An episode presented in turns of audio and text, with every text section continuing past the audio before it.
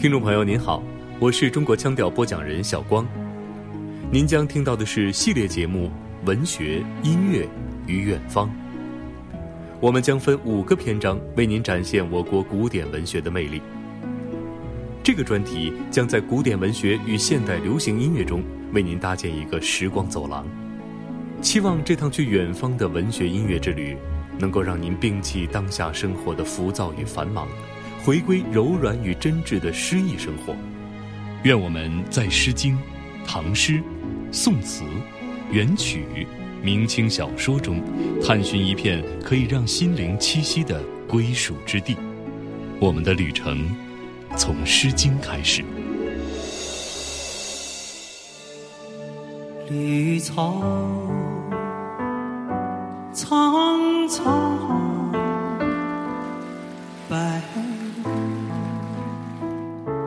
茫茫有位佳人在水一方。这首歌曲是由台湾作家琼瑶填词，李健翻唱的《在水一方》。提到“在水一方”这四个字，我们不禁会想到“所谓伊人，在水一方”的诗句。没错，这首歌正是改编自《诗经·蒹葭》。听这首歌曲，宛若置身在茫茫的芦苇丛中，眼前有一条河，在河的上游，仿佛有一位素衣女子，那一袭素衣渐行渐远。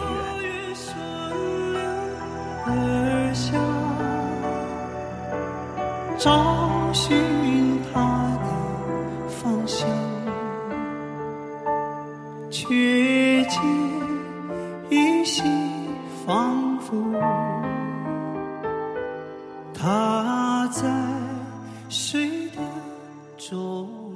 北京晨报副刊部主任蔡辉，《诗经》啊，是中国古代诗歌的开端。呃，过去说啊，叫四诗风雅颂。呃，这就是说啊，《诗经》它分三个部分，就就是我们都知道的风、雅和颂。那为什么叫四诗呢？因为雅分大雅和小雅，风啊是周代前后，它和还往下延一点各地的歌谣。那么雅呢是周代的正声雅乐，大雅主要是用于庙堂，小雅呢是一般的王公贵族啊，呃宴饮呐，或者说是一些。呃，正式的场合可以使用。此外呢，还有颂。颂呢是周代的王庭和贵族用来郊庙祭祀之用，是吧？歌唱祖先或者这之类的乐歌，一些大的活动。呃，那么呢，呃，它又分周颂、鲁颂和商颂。世间万物越是久远，越散发着那种静谧祥和的美感。鲜明的文字加以现代音乐的外衣。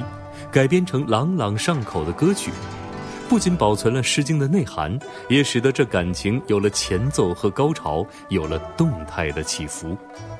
思无邪的《诗经》描绘了周朝的方方面面，现在看起来更像是一面镜子。蒹葭是对于美好事物的追寻，李健的歌声本身便是悠悠扬扬的寻觅美。这是一位有着高品位的音乐素养，又淡然内敛，有着傲人的才华，又和这个世界保持距离的创作者。我愿顺而下，找寻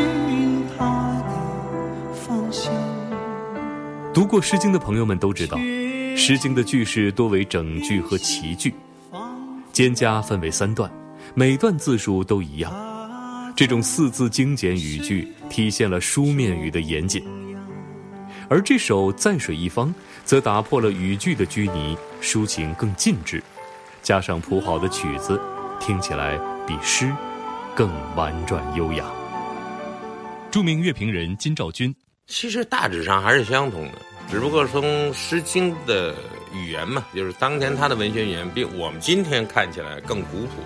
而且是有一种特别清冷的美，呃，你要去读它原来四字一句四字句，更多的有一点孤寂感更强。琼瑶改完了之后，我们听的更多是亲切，是一种很稍微比较现代一点的，好像说，如果说前一个是有一点，哎呦追的他很挺难，现在是不管多难我要去追。蒹葭的意境之美在于它的朦胧之美，给人一种可望而不可及且扑朔迷离的感觉。改成流行音乐的《在水一方》也成功的表达了对美好爱情的执着追求和无边赞美，但无奈道阻且长，终是求之不得。《诗经》作为一种特有的美学形式，成为千年以来最自由的经典。这样的自由性体现在它精绝的文字中，来源于先民不骄饰、不刻意的风度中，既执着不懈。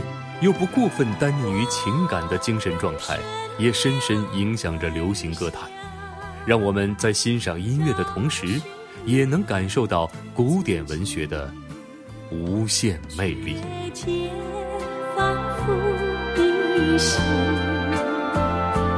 他在